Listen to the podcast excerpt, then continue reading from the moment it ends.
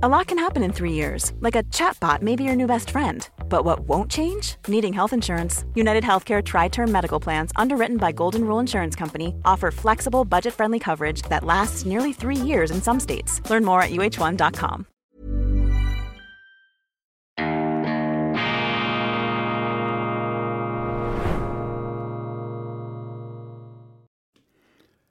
Grüezi miteinander, ganz herzlich willkommen und einen wunderschönen guten Morgen, meine sehr verehrten Damen und Herren, liebe Freunde, vor allem in Deutschland und in Österreich. Ich begrüße Sie zur internationalen Ausgabe von Weltwoche Daily, die andere Sicht, unabhängig, kritisch, frohgemut und gut gelaunt am Donnerstag, dem 27. Juli 2023. Heute erscheint in der Schweiz die spektakuläre Künstlercover Doppelausgabe zum 1. August, zum Schweizerischen Nationalfeiertag in den äh, ja, frühen Augusttagen des Jahres 1291 am Vierwaldstätter See auf der Rütliwiese auf mythenumrankten Gelände ist die Schweizerische Eidgenossenschaft gegründet worden von den drei Urkantonen Uri, Schwyz und Unterwalden. Das ist die Wiege der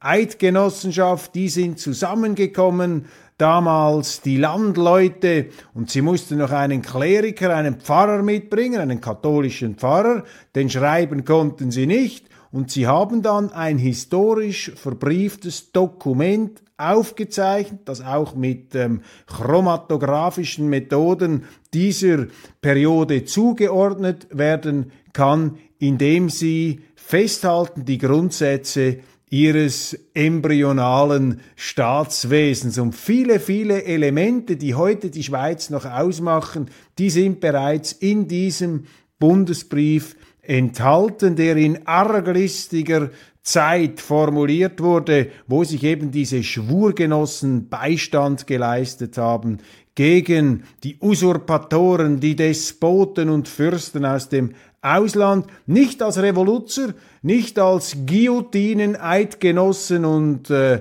schweizerische Jakobiner, ganz im Gegenteil, nein, sie haben gesagt, wir wollen das alte, hergebrachte Recht des Heiligen Römischen Reiches, deutscher Nation, das wollen wir hier aufrechterhalten. Wir wollen aber unsere eigenen Richter, unsere eigenen Amtsleute haben.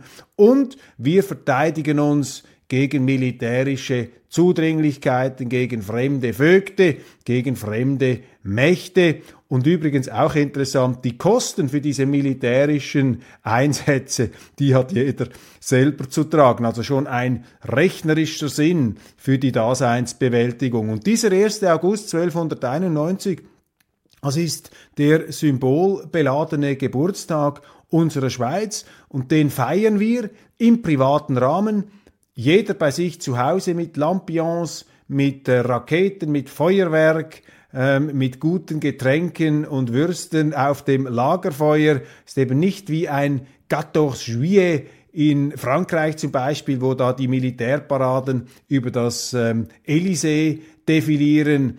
Der Staat hält sich zurück beim 1. August. Und was besonders interessant ist, das vielleicht jetzt noch für Sie als Nichtschweizer äh, speziell und hoffentlich inspirierend, interessant ist, dass ja Deutschschweizer Urkantone diese Schweiz, diese Eidgenossenschaft am 1. August gegründet haben, aber besonders interessant und immer wieder ähm, aufrüttelnd und eben von neuem begeisternd.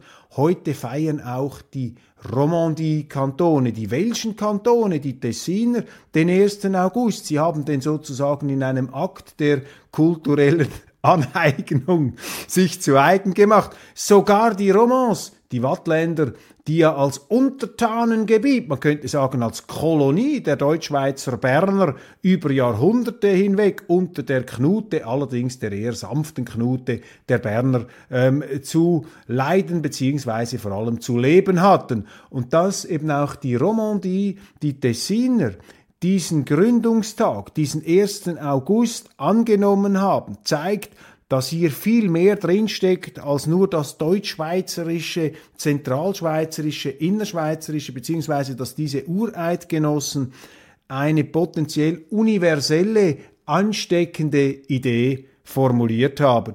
Und daran erinnern wir an diese Ursprünge, auch an die mythischen Ursprünge unseres Gemeinwesens, an die Sagen, an die Mythen, die eben einen höheren Wahrheitsgehalt haben, als ihnen die Geschichtsschreibung zuzumessen, äh, beizumessen bereit ist. Und das sind Themen, die in dieser Sonderausgabe der Weltwoche auch immer eine Rolle spielen.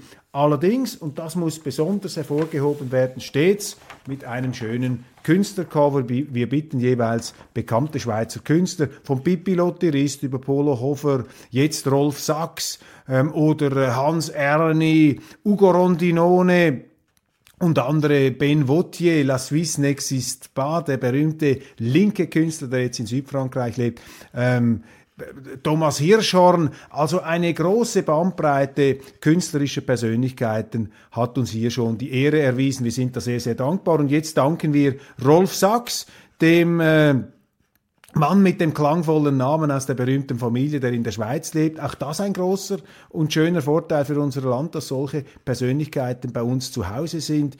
Und äh, Rolf Sachs ist ja auch äh, sehr engagiert als ähm, Helfer, Ermöglicher und Facilitator, heißt das, glaube ich, neudeutsch, beim Jazzfestival St. Moritz. Und dies ist das Cover und sein Kunstwerk zu einer schwarz-weißen, etwas aus den Fugen geratenen Zeit. Ja, tatsächlich, die Sanduhr ist gesprengt, die Zeit, der Sand zerrinnt und es äh, stellt sich ein Gefühl existenzieller Flüchtigkeit oder aber auch eine Zeit des Stillstands, des, des Stillstands, des Zerrinnens ins Nichts ein. Und äh, dieses Bild hier, die Interpretation von Rolf Sachs zum titelgebenden Slogan Überleben in einer verrückten Welt. Das ist ja sozusagen das Motto der Schweiz seit über 700 Jahren. Und die Weltwoche, das Logo hier in dieser gleißenden, kontrastreichen Schwarz-Weiß-Welt, da ja, fällt die Weltwoche als bunter Farbtupfer, als äh, Paradiesvogel auf analog und entsprechend ihrem publizistischen Credo eine unkonventionelle Zeitung zu sein, die eben immer wieder vorsätzlich aus der Reihe tanzt und die andere Sichtweise einnimmt, die andere Perspektive. Das ist eben wichtig. Dieses Nonkonformistische, das zeichnet die Weltwoche seit ihrer Gründung in arglistiger Zeit, nicht 1291, aber 1933 aus. Das war vielleicht die arglistigste Zeit des 20. Jahrhunderts, aus der die Weltwoche, unsere Weltwoche, ein Schweizer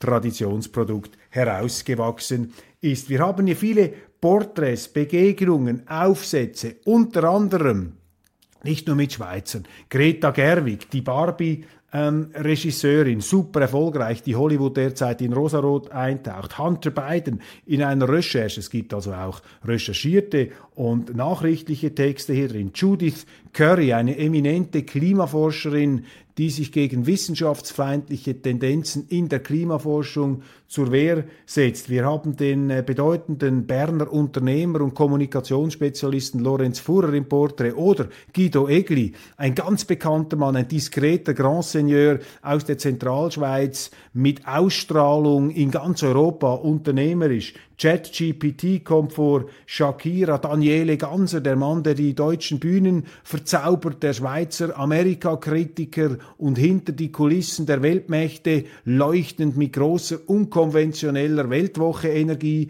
könnte man sagen. Und was mir besonders gefallen hat, Wilhelm Tell und die Frauen, da verdanken wir ja den Deutschen sehr viel, namentlich der Frau von, die, von Friedrich Schiller. Sie hat ihn nämlich auf die Schweiz gebracht und auf den Stoff Wilhelm Tell und das hat Friedrich Schiller dann äh, großartig umgesetzt äh, in unsterblichen Versen dieses Drama, ähm, das äh, die Schweiz auch äh, aufgenommen und adoptiert hat als großartiges Kunstwerk, das die Deutschen und die Schweizer, die Deutschschweizer und aber auch die Weltschweizer, weil die kennen auch ihren Wilhelm Tell, miteinander verbindet. Und es war ein Deutscher und es war eine deutsche Frau, die hier den entscheidenden Impuls gegeben hat. Danke vielmals. Und äh, interessant in diesem Zusammenhang auch die weiteren Frauenfiguren in diesem Drama um Wilhelm Tell und davon berichtet unter anderem ein Artikel. Kommen wir zu den Nachrichten. Passen Sie auf, Die Medien wollen sie in den Wahnsinn treiben, in den Hitze-Wahnsinn. Wenn ich hier aus meinem Büro blicke, dann sehe ich einen regnerischen, wolkenverhangenen Himmel. Ich kann mich nicht erinnern, jemals, jemals so kalte Sommertage erlebt zu haben. In Arosa haben wir zwei Grad Celsius gemessen hier auf dem Campingplatz. Also man muss jetzt dann schon bald eine Kältewarnung ausgeben. In den Zeitungen lesen Sie nur von Stürmen, Waldbränden, von flammenden Infernos in Griechenland und ich sage Ihnen, da können Sie jetzt einfach mal 60, 70, 80 Prozent äh, Dramazulage, ähm, Hysteriezulage abziehen. Das sind Fake News, ähm, die hier verbreitet werden. Nicht, dass es diese Brände nicht gäbe, aber die Art, wie man den Kontext und die Dimension ausblendet, das ist dermaßen verfälschend,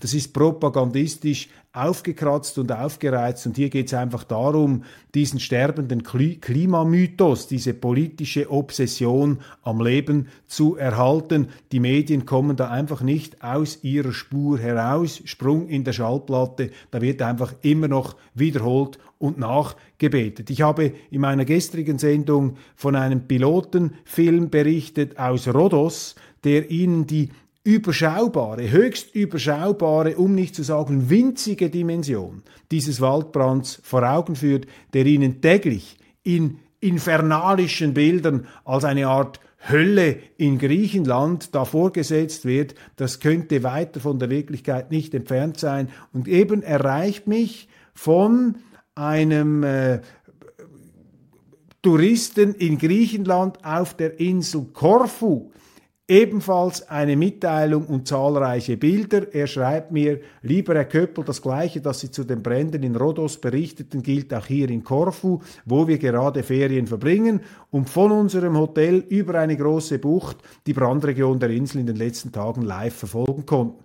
Am Sonntag stand Hügelstand 1, Hügelzug äh, der erste Hügelzug in Flammen, siehe Foto 1, am nächsten Morgen bereits weitgehend gelöscht, noch Dampfwassersäulen über dem Hügel, Foto 2. Am Abend nochmals aufflammend, dann Schluss. Die internationalen Löschflugzeuge, angeblich aus Kanada und Israel und auch zwei große Helikopter aus der Ukraine, haben letzte kleine Brandhärte unter Kontrolle gebracht mit freundlichen sommerlichen Grüßen aus Korfu. Das sind Meldungen aus der Wirklichkeit und ich bitte Sie wirklich, bleiben Sie da sehr, sehr skeptisch, weil allzu schnell lässt man sich von den Nachrichten hypnotisieren, eben in den Hitzewahnsinn treiben. Dann noch etwas aus der Schweiz, eine Kuriosität die Ihnen zeigt, nach was für verschobenen Prioritäten auch unsere öffentlich-rechtlichen Medien vorgehen. Ich habe das in der Schweizer Ausgabe auch gebracht. Da gibt es eine Umfrage des SRF, der Politredaktion, an die Parteien. Und zwar geht es darum, für eine Übersicht auf SRF News ermitteln wir die Geschlechterverteilung der Kandidierenden. Die Geschlechter weiblich und männlich können wir aus den kandidierenden Listen ermitteln. Frage 1. Wieso ermittelst du die Geschlechter, wenn du sowieso von Kandidierenden sprichst? Dann ist ja das Geschlecht offenbar irrelevant. Aber es geht noch weiter. Daher nur eine Frage. Gibt es in Ihrer Partei oder Jungpartei auch non-binäre Personen, die für die eidgenössischen Wahlen kandidieren? Falls ja, bitten wir Sie um folgende Angaben, Personalien, Name, Wohnort etc. Also das sind die Prioritäten unseres zwangsgebührenfinanzierten Fernsehens, dass man da die Geschlechterquoten offenbar macht und ähm, als ob das eine Rolle spielte. Ist doch völlig irrelevant, was für eine Herkunft, Hauptfarbe, Geschlecht, sexuelle Orientierung, sexuelle Präferenz jemand hat in der Politik oder im Unternehmen oder im Sport. Im Sport ist nicht ganz unerheblich, weil da werden die Kategorien entsprechend gemacht, aber in allen anderen Bereichen ist das nicht so.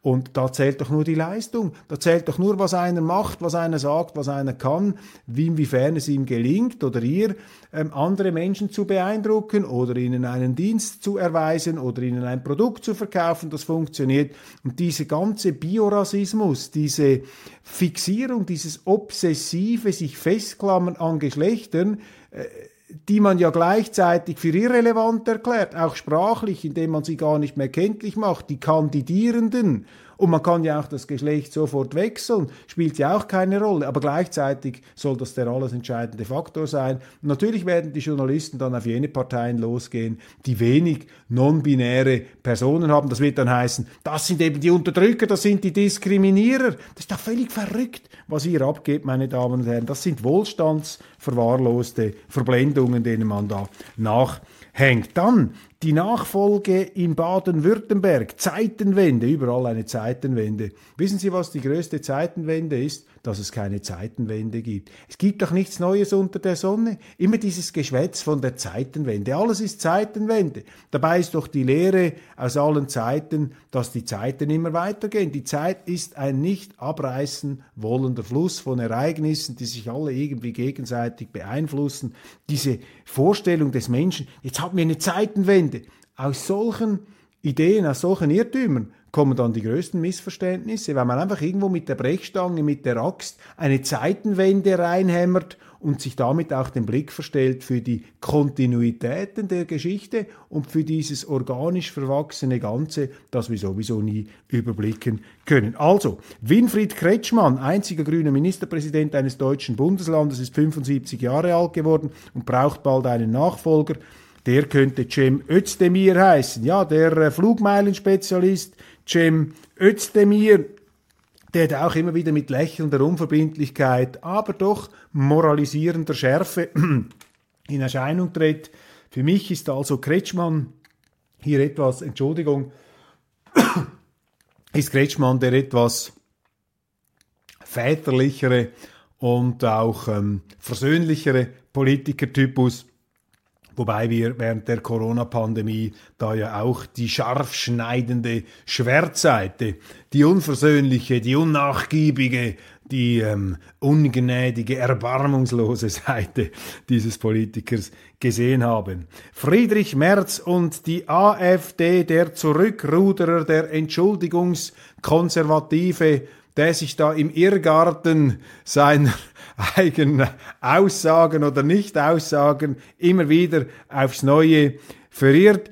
Dieser Friedrich Merz, er tut mir leid, weil er den größten Fehler gemacht hat, den ein Politiker an seiner Stelle machen kann.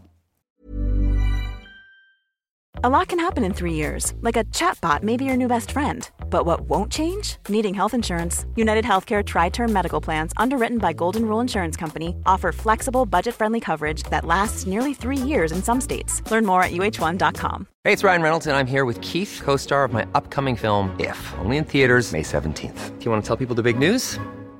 All right, I'll do it. Sign up now and you'll get unlimited for $15 a month in six months of Paramount Plus Essential Plan on us. Mintmobile.com slash switch. Upfront payment of $45 equivalent to $15 per month. Unlimited over 40 gigabytes per month. Face lower speeds. Videos at 480p. Active Mint customers by 531.24 get six months of Paramount Plus Essential Plan. Auto renews after six months. Offer ends May 31st, 2024. Separate Paramount Plus registration required. Terms and conditions apply if rated PG.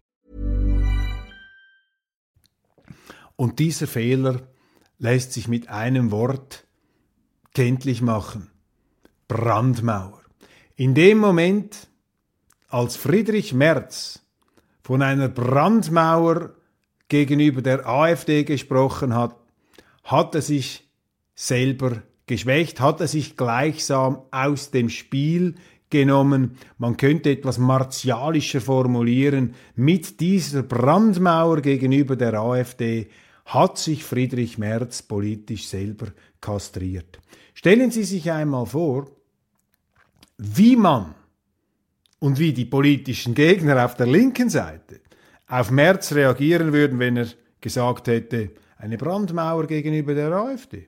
Nein, sicher nicht. Wir machen eine Brandmauer gegen Spinner und Verrückte, beziehungsweise dort haben wir einen zivilisatorischen Auftrag. Die werden wir dann erziehen, aus denen werden wir dann äh, bessere Demokraten oder bessere Deutsche machen. Irgend so etwas, so ein fauler Politikerspruch. Aber stellen Sie sich einmal vor, welche Machtoptionen er sich da offen hat. So, ja gut, also fallweise müssen wir dann schon mit der AfD koalieren, wenn es die Linken da übertreiben. Ich meine, damit würde er doch der ganzen bürgerlichen Sache in Deutschland eine ganz neue Dringlichkeit verleiten. Stattdessen plappert man da dieses oberflächliche, geschichtsblinde, polemische Vokabular, diese Kampfbegriffe nach des Rechtsextremismus. Meine Damen und Herren, ich habe mich intensiv in meinem Studium der Geschichte und der Philosophie mit dem deutschen sogenannten Rechtsextremismus beschäftigt, vor allem mit der Nazizeit. Also gut, da könnte man schon mal drüber streiten, ob die Nazis überhaupt Rechtsextremisten oder nicht einfach braun lackierte Kommunisten waren, Quasi-Kommunisten, Kommunisten, die der Wirtschaft noch eine gewisse ähm, Eigenständigkeit erlaubt haben, aber natürlich im schroffen Gegensatz zu den Liberalen, auch zu den vielleicht konservativen, klassischen Zuschnitts, keine Individualisten. Sie haben nicht die individuellen Menschenrechte, die Freiheitsrechte anerkannt, Kollektivisten. Sie haben einfach die Klasse durch die Rasse ersetzt. Sie haben auch eine sozialistische, eine korporatistische Politik gemacht und sie haben sich auch Sozialisten genannt, weil natürlich diese Nationalsozialisten eine sehr starke, auch linke Vertretung hatten. In Berlin gab es ja den, äh, den Satz der Bulettenbomber, der Bulettenbrigaden, außen braun und innen rot. Und äh, das war ja sozusagen der Teufelspakt auch der Bürgerlichen, dass sie gedacht haben, dass wir diese braun lackierten Kommunisten irgendwie als Schutzbrigade gegen die wahren Kommunisten, die tiefroten Kommunisten gegen die Sowjetkommunisten hier in Stellung bringen können. Wir schaffen das, wir halten die unter, die, unter Kontrolle. Und dann ist es dann ganz anders herausgekommen.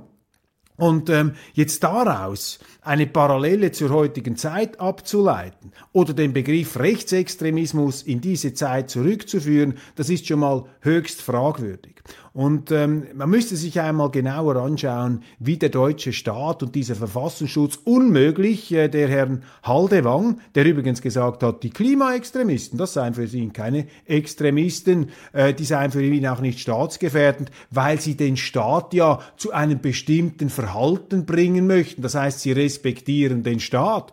Das hat Haldenwang gesagt. Was ist denn das für ein, eine verrückte Bemerkung? Ich meine, mit diesem, mit diesem Argument könnten Sie ja jeden Terroristen äh, zum Staatsfreund erklären. Ja, indem wir da die Regierungsgebäude umstellt haben mit Waffengewalt, haben wir die Regierung respektiert. Wir wollten sie einfach zu einem anderen Verhalten zwingen. Ich meine, das ist der Begriff, des obersten Extremismusbekämpfers Deutschland. Ich meine, wenn Sie so einen Mann an der Spitze des Staates haben, dann haben Sie ein Problem.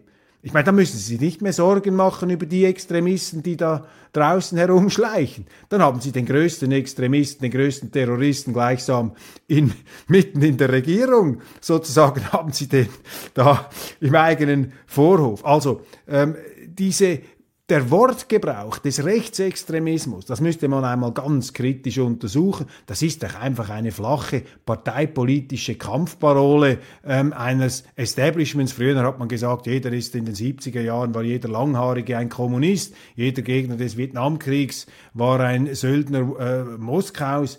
Und heute äh, sind das etwas andere polemische Kampfbegriffe. Aber dass sich ein Staat und sein Verfassungsschutz solche Oberflächlichkeiten zu eigen machen, das ist fragwürdig. Und eine CDU, die muss doch die äh, Situation sachlich beurteilen, die muss äh, nicht diese Begriffe äh, sofort sklavisch übernehmen, sondern sie muss doch schauen, wie können wir hier eigentlich unserer Sache, unseren Werten, unseren Vorstellungen zum Durchbruch verhelfen. Und da hätte ähm, Friedrich Merz das Gegenteil machen müssen, hätte gesagt, sagen müssen, wir machen keine Brandmauer. Im Gegenteil, wir werden mit der AfD fallweise, wo es richtig erscheint, zusammenarbeiten. Wenn wir das Gefühl haben, dass es die nicht ernst meinen, können wir die Zusammenarbeit jederzeit wieder aufkündigen. Das wäre ja viel intelligenter gewesen aus seiner Sicht und dann würden die Gegner zittern von ihm.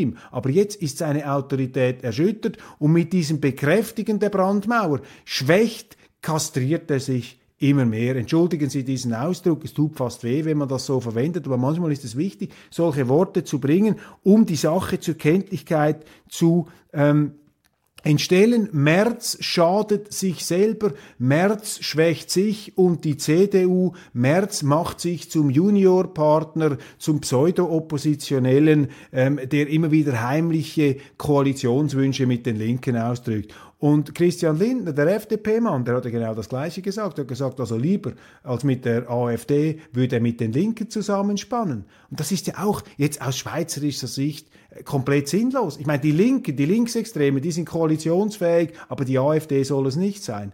Und ähm, ich kann nicht beurteilen, was die Gesinnung äh, eines jeden AfDlers ist, aber ich kann beurteilen, was das Parteiprogramm der AfD ist. Und dieses Parteiprogramm rechtfertigt nicht im geringsten den Vorwurf des Rechtsextremismus. Und auch einzelne verbale Entgleisungen, da kann man dann unterschiedlicher Meinung sein, da haben Sie schon recht, das ist die Stildebatte, die man nicht übertreiben soll sollte. Ich finde es aber nicht ganz unerheblich, auch um die Leute zu gewinnen. Trotzdem, äh, ich bin da bei Ihnen, äh, das darf man nicht überhöhen und man muss auch den Stil äh, der Etablierten, den Stil oder den Populismus der Mitte immer in Rechnung ähm, äh, stellen. Also nichts von dem, äh, was da gesagt oder getan wird, würde für mich jetzt diese drakonische Rhetorik rechtfertigen und schon gar nicht diesen Verfolgungswahn des deutschen Staatsschutzes, der da auch geschichtsblind ähm, operiert. Das ist äh, das Thema Friedrich Merz hier etwas grundsätzlicher einmal angepackt. Dann interessant die Nachdenkseiten von Albrecht Müller, ähm, die ja äh, eine auch äh, interessante Rolle, kommen ja von links, eine interessante dissidente Rolle spielen. Das sind Sarah Wagenknecht-Fans, natürlich, seinen unbenommen, ähm, ein äh, betont äh, linkes Portal, die haben sich jetzt auch zur AfD geäußert und haben gesagt, die AfD sei keine Alternative für äh, Deutschland. Und die Begründung finde ich hochinteressant. Sie werfen nämlich der AfD vor, ähm, sie sei eine neoliberale Partei. Und zwar, weil sie dem Grundsatz folge, mehr Freiheit und Eigenverantwortung, weniger Staat. Und das sei eine neoliberale Kampfparole. Jetzt würde ich sagen, das ist eine klassisch liberale Parole, die in der Schweiz in den 80er Jahren auch die Freisinnige Partei noch äh, hoch äh, vor sich her getragen hat. Und in wirtschaftspolitischer Hinsicht sei die AfD eine absolut liberale ähm, Partei. Und das ist ja fast schon ein unfreiwilliges Lob äh, gegenüber der AfD. Sie sagen dann zwar auch, die sei da ähm, in gesellschaftspolitischen ähm, Zusammenhängen in der Vergangenheit verwurzelt, aber das finde ich interessant. Also Sie haben das nicht als Lob gemeint, Sie haben das als Verdammungsurteil gemeint bei den Nachdenkseiten. Aber im Grunde müsste man jetzt den Titel setzen, ja, die linken Nachdenkseiten ähm, loben die, äh, beziehungsweise bezeichnen die AfD als liberale, als neoliberale Partei. Und das ist ja eine ganz andere Einschätzung als das, was hier äh, diese Stimmungsmacher und Verfassungsschützer an den Tag legen. Israel, ein Staat zerlege sich selbst. Diese Schlagzeile lese ich jetzt jeden Tag. Ein Staat zerlege sich selbst, weil sie eine Debatte über eine Gerichts-, über eine Justizreform haben. Nochmals, man muss die Justiz, die Justiz muss unabhängig sein, da, da sind wir einverstanden. Aber unabhängig, um ihren Auftrag zu erfüllen. Und der Auftrag der Richter besteht nicht darin, Gesetze zu machen, sondern Gesetze anzuwenden und auszulegen. Und hier haben wir eine, eine, eine Auswucherung, eine, eine, eine äh, Entgrenzung, eine Entgleisung der Justiz, dass sich eben Richter nicht nur in Israel, in anderen Ländern auch immer mehr aufschwingen zu eigentlichen Souveränen, zu Verfassungs- und Gesetzgebern. Und das ist nicht der Auftrag der Justiz, dass eben Richter, wie jetzt in den USA, versuchen sie Donald Trump fertig zu machen. 60 Strafermittler sind ihm auf den Fersen, aber niemand, niemand geht diesen korrupten Verwicklungen und Verstrickungen der beiden Regierungen nach. Das ist doch das sagt ja im Grunde schon alles. Und da bitte ich Sie beim Lesen, bleiben Sie da kritisch, bleiben Sie skeptisch, weil diese Gerichte, das sind linke Gerichte. Und die linken Gerichte, das haben wir auch in Italien gesehen, da haben sie alles gemacht, um Berlusconi fertig zu machen. Und am Schluss ist es ihnen auch halbwegs gelungen. Carlo Massala, dieser unvermeidliche Ukraine Experte, der auf mich wirkt wie Charlie Chaplin am Anfang des Films, der große Diktator. Sie kennen vielleicht diese Szene, wo er da an einem äh, Geschütz äh, herumdreht äh, in den Schützengräben des Ersten Weltkriegs und dann dreht er sich immer verrückter um die eigene Achse der, der äh, Charlie Chaplin und etwa so muten für mich diese Verrenkungen und Deutungen und Argumentationen des Carlo Massala zum Ukraine-Krieg an. Er findet immer wieder einen Winkel, um diese scheiternde Offensive als großen Erfolg darzustellen. Hier die neue Taktik der Ukrainer und da wieder eine Strategie und da kommt die neue Wunderwaffe und der Sturmschatten schlägt jetzt auf der Krim ein und die neuen Langstrecken-Torpedos, die können eine Wende herbeiführen. Also das ist fast schon Realsatire, wie dieser Carlo Massala. Sie verzeihen, es ist ein ernsthaftes Thema, aber manchmal muss man eben der Tragödie nur noch mit der Komödie beikommen, dass dieser Carlo Massala hier also wirklich der Charlie Chaplin der Ukraine-Strategie Deutung mittlerweile darstellt. Man könnte ihn vielleicht dazu mal auszeichnen oder einen Emmy Award, wie sie das einmal einem amerikanischen Gouverneur gegeben haben. Die AfD als rechtsextreme Partei habe ich mir noch aufgeschrieben. Ich habe das Thema schon vorweggenommen. Ich glaube, zwei Vorwürfe stehen da im Raum. Sie seien systemfeindlich, sie wollen das System über den Haufen werfen und sie seien völkisch.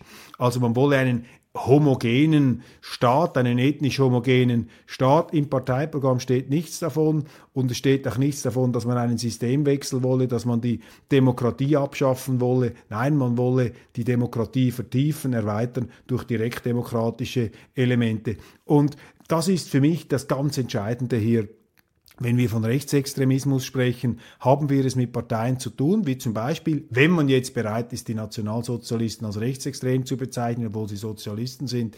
Ähm, die Nationalsozialisten waren eine Partei, die den Staat, die die Demokratie abschaffen wollten, ersetzen wollten durch eine Diktatur. Das ist eine ganz andere Diskussion, das ist eine Verfassungsdiskussion, aber das wird heute alles mit diesen polemischen Begriffen in den gleichen Brei hineingeworfen und es ist bedauerlich, äh, beziehungsweise auch sehr bezeichnend, dass der deutsche Staat eben hier nicht mit größerer intellektueller Schärfe und auch institutioneller Neutralität dem parteipolitischen Kampf gegenübersteht. Also der Staat, das, die, deutsche, ähm, die deutschen Behörden scheinen da bereits Partei im Parteienkampf ähm, in Deutschland zu sein. Bayreuth und Wagner das geht ja jetzt auch wieder los. Ich habe hier die zehn Bände, ähm, die Schriften von Wagner. Ich habe noch nie eine Wagner-Oper ganz äh, zu Ende äh, gehört. Ich habe das noch nicht geschafft. Ich glaube, das ist sicher interessant. Das muss man irgendwie auch kennen, um einen Teil Deutschlands zu verstehen. Und ich habe mir jetzt vorgenommen, hier ähm, den Text zu lesen von Richard Wagner. Was ist Deutsch? Ich habe mich auch gefragt, was ist eigentlich Deutsch? Dietrich Borchmeier der große Literaturwissenschaftler hat ein Buch darüber geschrieben, ist etwa so dick, unglaublich, etwa so dick. Und das zeigt Ihnen schon mal, dass es offenbar nicht eine ganz einfach zu beantwortende Frage ist. Was ist für mich Deutsch? Ich glaube, die Deutschen, muss ich natürlich aufpassen, was ich jetzt sage, die Deutschen sind ähnlich wie die Schweizer. Sie sind kantönli orientiert. Sie wollen eigentlich vom Staat in Ruhe gelassen werden. Aber ihr Schicksal, ihr Problem bestand darin, dass sie da verstreut waren auf eine große Fläche, Durchmarschgebiet fremder Armeen und da musst du früher oder später deine Kleinräumigkeit, deine Kleinstaatlichkeit aufgeben. Du kannst dich eben nicht hinter den sieben Bergen verschanzen wie die Schweizer. Da musst du dir ein Ersatzgebirge schaffen. Und dieses Ersatzgebirge war dann der deutsche Staat, das deutsche Reich, der Nationalstaat von 1871.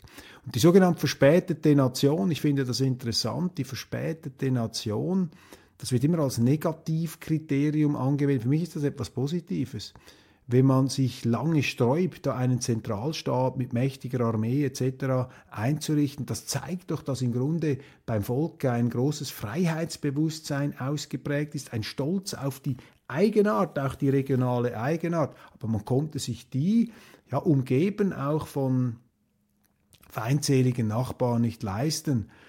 Und deshalb habe vielleicht auch, aber jetzt bewege ich mich gänzlich äh, im, äh, im Freestyle-Bereich der Spekulation, ist vielleicht irgendwie dieses konjunktivische Sehnsuchtsgefühl nach der Großmacht entstanden. Wir Deutschen, wir sind ja überall, wir sind da, wir sind im Norden, wir sind im Westen, wir sind im Osten, wir sind das Heilige Römische Reich, wir könnten doch so groß sein, wir könnten doch all diese Feinde da zurückdrängen und dann irgendwann lockt da die Vorstellung der Größe, dann lockt der Größenwahn und da finden Sie immer ein paar, die da natürlich auf diesem Horrortrip mitmachen und dann fängt das Unglück an. Aber das sind jetzt nur ganz vorläufige Gedankensplitter hier zum Schluss dieser Sendung. Ich will es auch gleich äh, damit bewenden lassen. Ich werde auf jeden Fall Richard Wagner, was ist Deutsch, das werde ich lesen. Ich habe mal den Schluss gelesen, da steht dann irgendwann, ich sehe mich außerstande, diese Frage noch weiter zu beantworten. Also auch er scheint da nicht ganz äh, auf einen grünen Zweig gekommen zu sein. Mir wird das sicher auch nicht gelungen, gelingen. Vielleicht haben Sie eine